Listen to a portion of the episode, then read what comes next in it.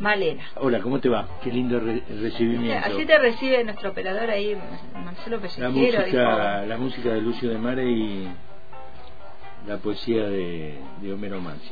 Extraordinaria, extraordinario producto de, de esa época que siempre hablamos, este, de, de, de, primera factura y de irrepetible quizás, ¿eh? irrepetible.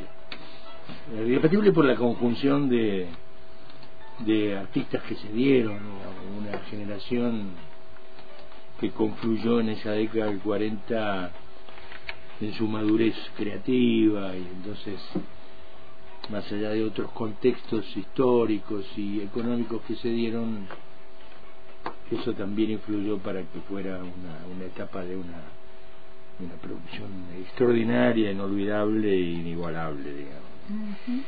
Que así se hace difícil eh, nivelar no solo en la calidad sino también en la cantidad porque bueno después ya como dice Cadícamo en la luz de un fósforo cambió el color y ya no era digamos no eh, ya, ya cambiaron otras otras cuestiones que se hace muy difícil que la música popular retome ese centro de la zona. Están se la pelea hay artistas que seguimos defendiendo el género como con nuestras pequeñas armas, no solo yo en mi caso en el, tema de la difusión, sino de la ejecución, pero también hay, hay muchos artistas del tango, cantores, pianistas.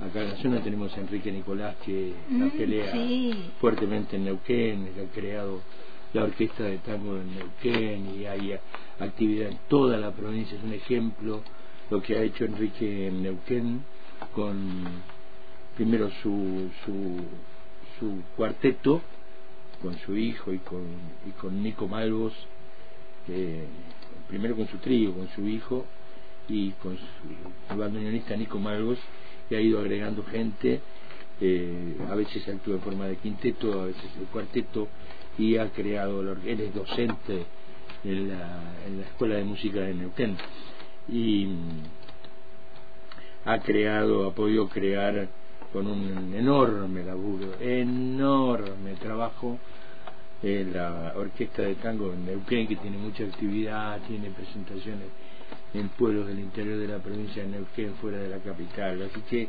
hay gente que eh, la sigue peleando mucho para que la música popular argentina, en este caso que nos identifica, tenga, vuelva a tener un lugar un poco más destacado que el que tiene, se hace difícil por esta cuestión que te decía, la fortaleza de los grandes grupos económicos extranjeros, fundamentalmente los productores de música norteamericanos ingleses que han barrido buena parte de la producción como ha pasado en el cine, ¿no?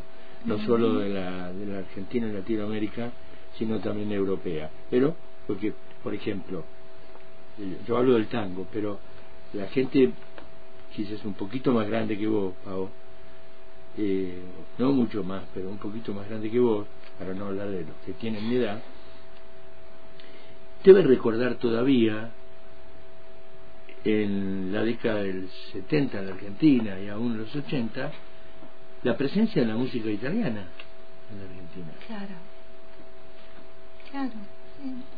Hace un poquito vos de memoria o que estás con la información y que lees mucho los nombres de aquella época Nicola Divari no sé una enorme pelle de tener más también en la memoria más que yo. Tiene una, buena presencia disputaba el mercado musical en Latinoamérica en Europa. Y hoy no se escucha hoy no escuchás un tema italiano en, en las radios argentinas. No escuchás Digo, que no solo el tango ha perdido ese lugar a propósito de la fuerza del dinero, digamos, ¿no? De los dólares. Este, otros géneros también. Y hay otro enorme, otra enorme cantidad de expresiones populares de la música que no son tan, tan conocidas, pero que con otras condiciones podrían desarrollarse un poco más. No sé, la música celta, sé, hablas en este momento y yo te tiro la música celta y vos enseguida recordarás alguna melodía y capaz que te gustaría escuchar, poner la radio y, escuchar un poquito más de esa expresión eh, de música popular. como esa, esta, esta cultura global que nos va como desdibujando. Exactamente, y es dominada por una cultura del imperio que eh, invade todo y usufructúa todo. Música, el cine. Hay cosas que les, son más difíciles. Por ejemplo, el teatro. El teatro sigue siendo de una posibilidad de, producción local, no puede ser tan tan tan tan invadida ni tan eh, ni tan dominada. Es cierto porque que hay expresiones de teatro extranjeras, pero no llegan a, a, tener, digamos, la, la capacidad de, de, anular de anular las otras las expresiones del teatro local como si lo pueden hacer con la música. ¿Por qué? Bueno, porque compran espacios de radio, porque ponen, sobre todo en las radios de Buenos Aires, que son las que dominan este, los perfiles después de las radios de todo el país, convengamos que también nosotros somos culpables de que eso suceda, y bueno, ponen plata y, ponen música y, la gente termina consumiendo eso que escucha con más frecuencia. Bueno, nosotros aquí no ponemos acá eh, no ponemos plata. No, no, nos ponen plata. no nos ponen plata. Así que nosotros vamos a seguir hablando del Difundimos lo que queremos. este, y aunque no pongan plata vamos a seguir. Vamos a seguir, sí, no, Bueno, bueno. Eh, este este pequeño esta pequeña introducción que nos sacó de nos sacó de eje un poco pero tiene todo que ver no no no, no de eje porque en realidad sí tiene que ver con lo que con lo que tratamos de hacer acá pero no era como yo pensaba comenzar hoy a hablar de esto. Y entonces bueno qué hice agarré el violín y me puse a tocar. Eh, y digo esto en forma de en forma de chanza porque precisamente hoy vamos a hablar un poquito del violín Claro, porque decíamos venimos, el miércoles pasado que íbamos a hablar de Claro, porque eh, yo estaba pensando hoy que hay muy pocos géneros que le cantan a los instrumentos que lo alimentan, que lo que le generan difusión como el tango. El bolero, yo ahora estoy tocando un poquito de memoria, pero me gustaría investigar un poquito más para poder reafirmar esta especie de presunción que tengo. El bolero en realidad tiene temas que hablan de la guitarra, que fue su, su instrumento central, digamos, ¿no? Para, junto con la voz de los intérpretes, fue su, su instrumento para, para, para desarrollarse. Este, no, no me vienen a la memoria ahora, pero bueno, debe haber seguro, seguramente, pero no hay. no hay este tantos temas como en el tango aparecen como hablábamos el otro día, ¿te acordás de la guitarra? Como hablábamos, este, como ya vamos a hablar del bandoneón, lo mencionamos siempre. Eh, el, tango se ha dedicado a cantarle a esos instrumentos de alguna manera, ¿no? El, ah, te decía que además, como una cuestión personal, estoy llegando a este micro eh, como están llegando los jugadores de fútbol de Argentina al límite de la temporada. Tuve tres días sin voz desde el viernes hasta el domingo, así que por ahí y me olvidé de, de, traerme un vasito de agua. Te decía, el violín que viene del italiano violino, que es el diminutivo de viola o viela, es un instrumento de origen italiano, ¿no? En esto de repasar un poquito los instrumentos. Es una pequeña, un pequeño aporte que hacemos porque la bibliografía es tanta que uno tiene que buscar una especie de síntesis para ubicar, digamos, este tipo de, datos para entender el contexto de lo que queremos decir. El violín es el pequeño, es el más pequeño y agudo de la familia de los instrumentos de cuerdas clásicos, ¿no? Recordemos que está la viola, el violonchelo y el contrabajo, así que el violín es el más agudo, los cuales, salvo el contrabajo, son derivados todos de, los, de las violas eh, medievales, en especial de una que se llamaba pídula. El contrabajo no, porque es, otra, es otro origen. En los violines antiguos, la cuerda era de tripa, hoy pueden ser también de metal, tengo ahí la información que pude, que pude conseguir, de plata o de acero. Y la cuerda en mi, la más aguda, llamada cantino, es directamente un hilo de acero y ocasionalmente de oro. Hay ah, bueno. claro. Eh, sus orígenes se encuentran en el frotamiento de las cuerdas del laúd. El otro día hablamos del laúd, ¿te acordás? Sí. Y, y, otro instrumento que se llamaba el rebab, yo no lo, no lo, no lo ubico.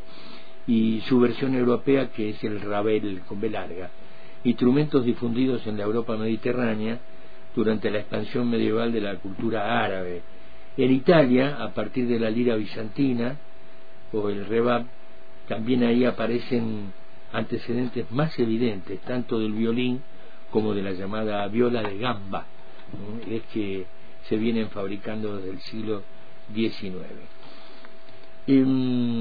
Y ya para, para pasar un poco a, a ver la presencia de violín en el tango, que es siempre lo que hacemos, digamos, ponemos un poquito el acento en los antecedentes para tener un poquito más de información y de, compartir curiosidades, eh, cómo después se comportan, cómo se han comportado los instrumentos cuando comenzaron a ser utilizados por aquel tango primitivo, cómo, cómo, cómo se fueron insertando, como decíamos el otro día, la guitarra muy importante, después fue desplazada por el piano y, la flauta que después desapareció y cuando apareció el bandoneón, listo, el reinado del, del, tango quedó ahí en el, en el fuelle.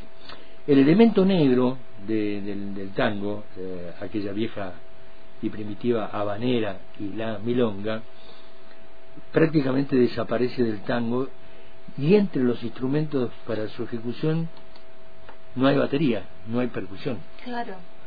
Al, desaparecer con mucha presencia ese elemento de la música anterior, la habanera, la milonga del negro, que fundamentaba su, su ser en, la percusión, desaparecen los elementos en el, en el tango. Aparecen después como como una especie de experimentación después lo vamos a mencionar rápidamente pero no no no no no no tiene no tiene ni duración y aparecen como eh, como experiencias personales por ejemplo Fresedo eh, eh, que también eh, incorporó por ejemplo una marimba en algún momento eh, y, y batería. Eh, eh, incluso Piazzolla ha hecho algunas grabaciones con batería. Pero, bueno, Pipi Piazzolla, el nieto de, de Astor, es baterista, digamos, ¿no? Pero no tienen una presencia, sino simplemente como hecho anecdótico, como hecho experimental, como una cosa de tratar de buscar un sonido diferente, pero no quedan ahí ni, ni se desarrollan.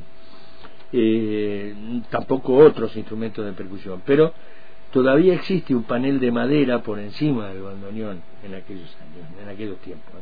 Los primeros grupos musicales de los suburbios y barrios bajos de Buenos Aires, que muchas veces eran tríos, tenían esta, esta, esta conformación. El ritmo del tango se marca con la cuerda más baja de la guitarra, ya lo habíamos hablado la otra vez, al igual que en la milonga y en la banera cubana. Esos son resabios de aquel aporte de la música que quedan en el tango. Y el violín provee la melodía que es adornada por la flauta. Ahí hay dos sonidos con mucho más parentesco ¿eh? que, la, que, la, que la guitarra y el piano. Por eso el piano la desplaza la guitarra, porque no es familia. en cambio, este, por ahí el violín y la flauta tienen una un sonar este, eh, que, que se puede asimilar eh, estas armonías primeras, cuando se va incorporando el violín, eran inspiradas por, por ejemplos musicales y el aporte de la música de España y de Italia, fundamentalmente a través de los inmigrantes, ¿no? que, traían ese, ese sentir del sonido. Los primeros instrumentos usados en el tango eran las guitarras y los pianos. A lo que el tango se volvía más reconocido eh, diferentes culturas traían sus propios instrumentos para darle, digamos, para, para tratar de acomodarse a eso nuevo, ¿no? Por eso aparecen otros instrumentos. Después de que los, la gran inmigración italiana llegara a Buenos Aires así masivamente, el tango cambió un poquito. Ahí tuvo un tinte diferente, hay una impronta italiana muy fuerte en el tango, porque los tanos trajeron su cultura, fueron más, fueron más expansivos, se conectaron más con la sociedad criolla, más que los españoles. No los primeros españoles, sino estoy hablando de la inmigración, ¿no? no los, los, que vinieron con la, con, con la colonización. Los italianos trajeron su cultura y añadieron un estilo lírico del violín que le dio sabor y ahí cambió el mm. tango. Fue muy importante. Después, por ejemplo, los inmigrantes alemanes eh, también trajeron su cultura y con esa cultura aparece el instrumento del bandoneón, que como todos sabemos tiene origen alemán. No está muy claro cuándo llegó el primer bandoneón al Río de la Plata, si fue un marino, si fue alguien que lo trajo y se quedó. Eh, hay una nebulosa muy fuerte, habría que tener mucho más tiempo para, para investigarlo, pero hay, hay muchas versiones. Pero sí se sabe que el bandoneón tiene origen alemán y se originó en las capillas o en las iglesias más pobres de Alemania que tuvieron que buscar un reemplazo para el órgano, que era ah. el instrumento para las misas y demás. Dos cuestiones, el órgano era muy caro y las iglesias pobres no tenían, cómo conseguir el órgano, entonces apareció el bandoneón. Y la otra es que el bandoneón sí se podía llevar a las procesiones. Pensaba en eso, que, porque salir con el órgano al, salir con el órgano al hombro era un poco incómodo. Y era y era complicado también de tocar el órgano mientras uno va caminando, ¿no? Pienso, es muy complicado y por ahí el, el bandoneón resolvió ese problema. Es, más manuable, ¿no? el bandoneón resolvió ese problema eh, de las iglesias de las iglesias pobres alemanas y sus procesiones y también resolvió el problema de las murgas este, en Buenos Aires y Montevideo porque lo incorporaron rápidamente a su expresión callejera. ¿eh? Mucha gente puede buscar fotos y verá de aquellos carnavales de los 40 y los 50 las murgas y comparsas con los bandoneonistas con el bandoneón colgado en el colgado claro, Y, pueden este, caminar y, tocando en, los desfiles y demás. El violín hizo un buen maridaje con el bandoneón primero y luego con el avance de los arreglos, porque al aparecer un nuevo instrumento y darle otra sonoridad, otras posibilidades musicales y expresivas, bueno, los tipos que hacían tango se relamieron, me dijeron, ah, acá hay otra cosa para hacer algún arreglo que enriquezca musicalmente esto que estamos haciendo. Eh, y también con las orquestaciones, ¿no? Con, los arreglos individuales y los arreglos que se hacen para que varios instrumentos confluyan en una pieza. Eh, complementó con mucha eficacia al piano y, y además tomó protagonismo de un instrumento fácilmente identificable. ¿Lo escuchás? Es el violín. El violín. No tenés duda. Podés confundirte con una viola, pero la viola es un poco más grave, pero para el que no tiene el oído entrenado, ¿no? puede puede confundirlo pero, pero, no lo va a confundir con un piano así que ese es un poco el antecedente y para cerrar vamos a hablar del vino Bardaro para cerrar este tema del violín porque el vino Bardaro fue uno de los grandes violinistas creadores eh, precursores del violín en el tango eh, fue eh, digamos integrante de un de un dúo de un binomio mítico que fue el de Pugliese Bardaro, violín y piano, que fue la, primera gran gira nacional de, dos tangueros allá por los principios del siglo XX. Bueno, como todos estos músicos que yo te digo, nació al principio del siglo XX, 1905, partió en el 71, lo que ha quedado fuera de debate que se trata del gran maestro de los violines tangueros. Así que su biografía personal, que es mucha, es es, profunda, eh, podría llegar a ser aburrida decir con quién tocó y cómo y demás. No me parece que sabiendo que fue un, un, un faro de lo que de lo que fue el tango con la incorporación del violín, que es lo que estamos tratando de explicar, cómo el violín con este origen y además esta característica entró en el tango y por qué tomó la preponderancia que aún hoy tiene en las orquestas. Bueno, tocó con, con la primera orquesta de mujeres, Paquita Bernardo, con, con Firpo, llegó a tocar con Piazzolla, eh, transitó por todas las grandes orquestas de su tiempo. Tuvo un perfil muy bajo eh, y mm, tuvo un inicio de muy jovencito como muchos de ellos. A los 14 años ya había brindado un concierto en el Salón La Argentina, la Argentina mítico eh, salón ubicado allí en la calle Rodríguez Peña, casi llegando a Corriente, que durante mucho tiempo se transformó en un bastión del tango y después pasó a ser cumbia y creo que después fue iglesia evangélica, me parece. este, si, si, se salvó, se salvó rapando. Eh, tuvo un primer recital, recital de violín a cargo del niño Elvino Bardaro. Así lo anunciaban los carteles. La entrada costaba dos pesos. Y tocaba temas de Mendelssohn, de Bach y de Tchaikovsky. Era, ah. no, era, era un genio, era un genio. Se incorporó a la orquesta de Juan Maglio Pacho, así se lo, este, el alias, ¿eh? Eh, como te decía, la de Paquita Bernarda, y ahí se conoce con Osvaldo Puliese, esto que también te mencionaba, y formaron ese mítico dúo que salió de gira. La, el anecdotario dice que por ahí podría haber integrado esa gira, esa primera gira en, en, la, en la, década del 20, eh, una tal Malena de Toledo, que podría ser la Malena del tango. No está verificado.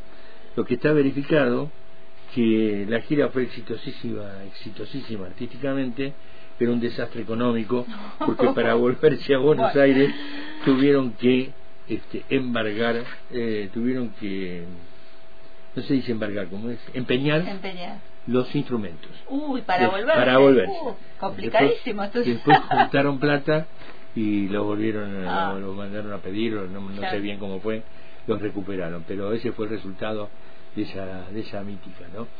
Eh, el propio Piazzolla iba a escribir en un homenaje, en su homenaje, el tema Bardarito, eh, que iba a contar con la interpretación de un sucesor extraordinario que se llamó Antonio Agri, otro gran, gran, gran violinista. Eh, tiene temas como Gritos del alma, Imaginación, Te llaman violín, El repique, Miedo.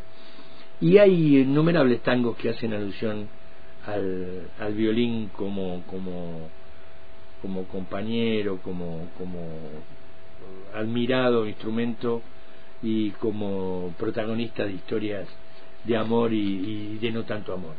A mi violín corneta, el arrullo de un violín, el corazón de tu violín, eh, el embrujo de tu violín, el segundo violín, presagio de violín, te llaman mi violín. Bueno, todas canciones que hacen alusión. Vamos a ilustrar con un tema que se llama precisamente Te llamo mi violín. La música es del Vino Bardaro, este gran artista que estamos eh, recordando, la letra del gran Cátulo Castillo, eh, que escribió con su habitual capacidad poética, sé también que no te olvidé, y en los silencios del spring el spleen es una especie de estado de angustia. Lo digo porque la gente lo utilizó mucho discípulo y mucha gente no sabe qué es. Y en los silencios del spleen está sonando mi violín llamándote. Te llama mi violín, la orquesta de Osvaldo Fresedo, la voz de Oscar Sherpa. Música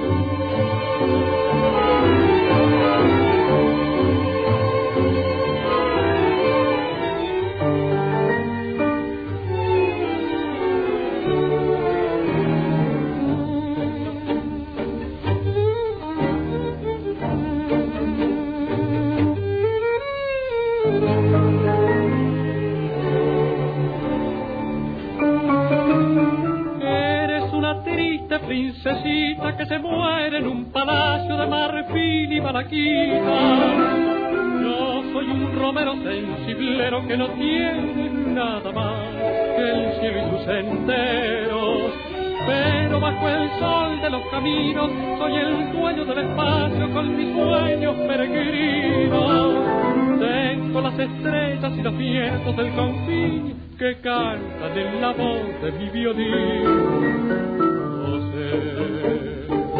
que todo aquello solo fue una cadencia de mi nuez y que el soñar tiene despertar.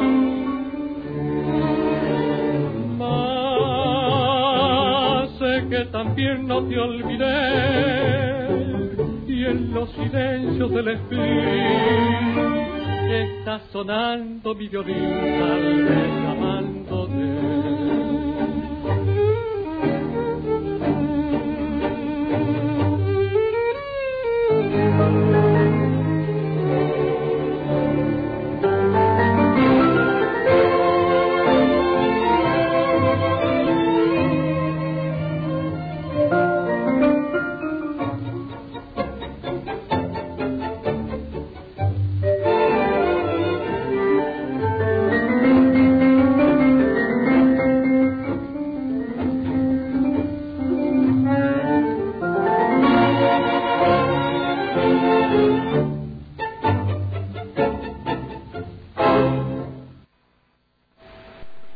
Estaba ¿eh?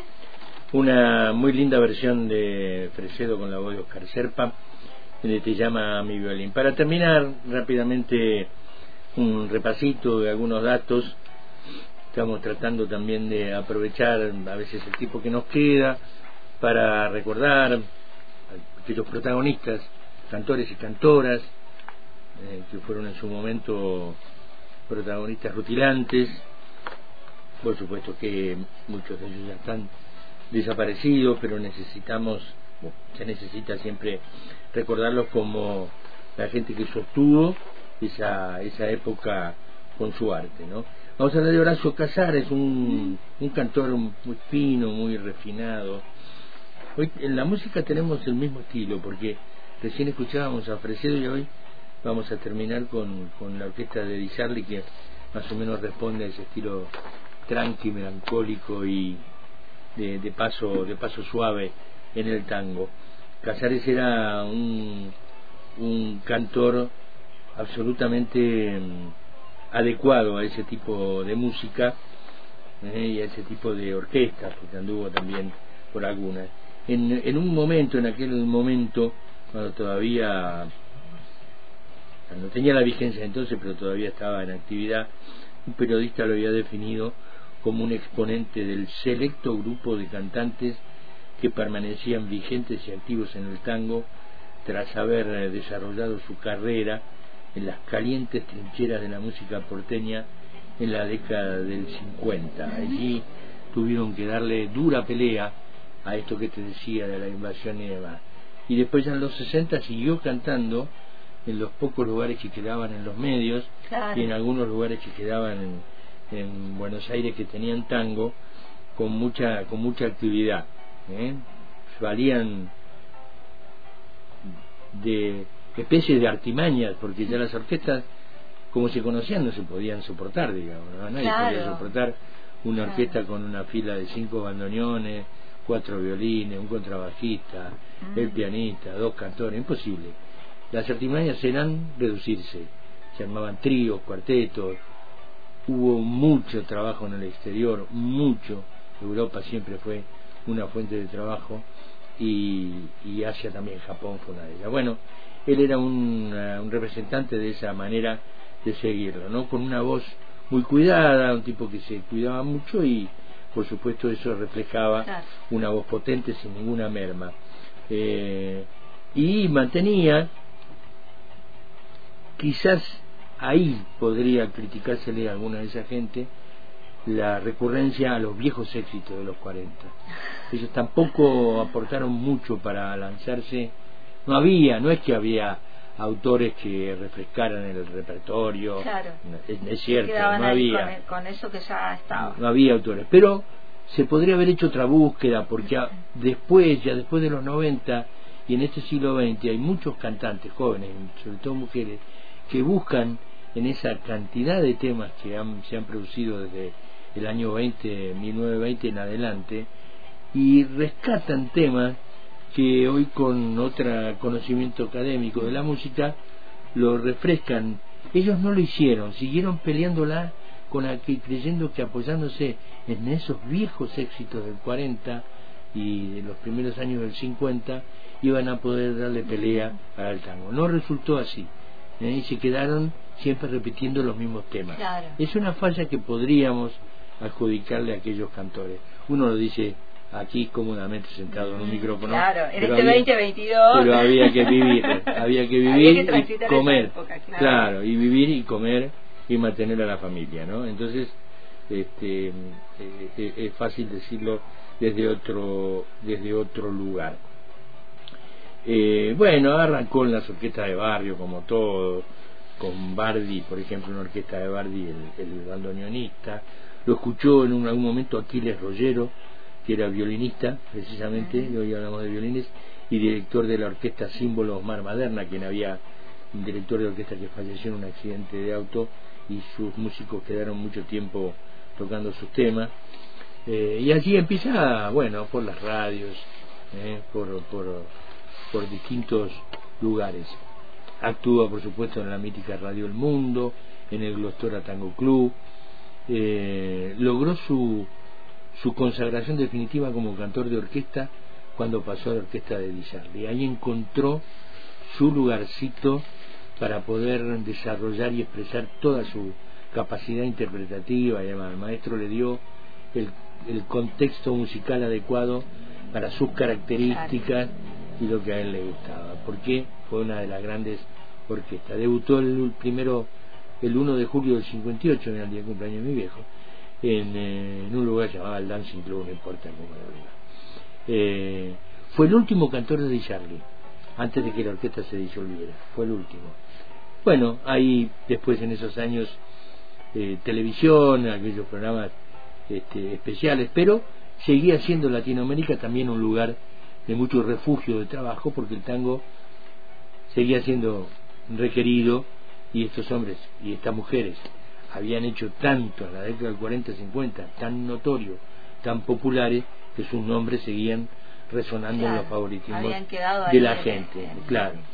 Eh, y mm, a partir de la década del 70 también continúa con una importante y variada labor discográfica se vendían todavía discos de tango y reversiones eh, todavía había consumidores de tango con los aquellos famosos long play. Bueno, un fiel representante, eh, Horacio Casares, de la camada de buenos cantores surgidos a partir del 50, es decir, a partir de, de esos cantores que brillaron en el 40, que ya tuvieron, que bueno, que venían, habían nacido en el 20 o y pico, eh, este fue de la, de la camada nueva que le tocó, bueno, irse con el tango, pero dieron mucha pelea. Vamos a escuchar para terminar entonces ya todo el encuentro de hoy, en ese mismo estilo que escuchamos, se llama Mi violín de Serpa, a Di la orquesta de Di en ese entorno adecuado que le dio a Horacio Casares,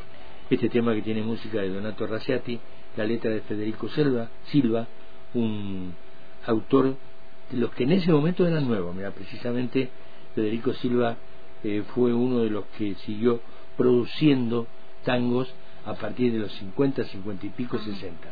No fue muy requerido porque fue no fue todo el esfuerzo que hizo para seguir componiendo tangos nuevos y salir de aquella rueda de los 40 no fue recompensado con los músicos y los cantores que no acudieron mucho a su a sus temas. El tema fue muy popular, muy popular en su momento, estrella de los bailes de carnaval, de esos temas como siempre digo yo, que apenas suenan los primeros compases, las parejas salían a bailar. Se llama Hasta siempre amor. Hasta el miércoles, por mi parte, el miércoles anuncio. A ver, el miércoles. ¿Sí? Que viene, anuncio, te hago un anuncio. Ah, me haces una, una pequeña primicia. Ah, mira vos. Hasta bueno, el miércoles, bueno, gracias. dale, hasta el miércoles. hasta siempre, amor, pasarás de otro brazo y dolerá el fracaso igual que hoy. Hasta siempre, amor, corazón como el mío, que compartió tu hastío, no encontrará y entre la gente buscarás la mano amiga que te di y solo así comprenderás que por quererte te perdí hasta siempre amor. Pasarás de otro brazo y dolerá el fracaso. Igual igual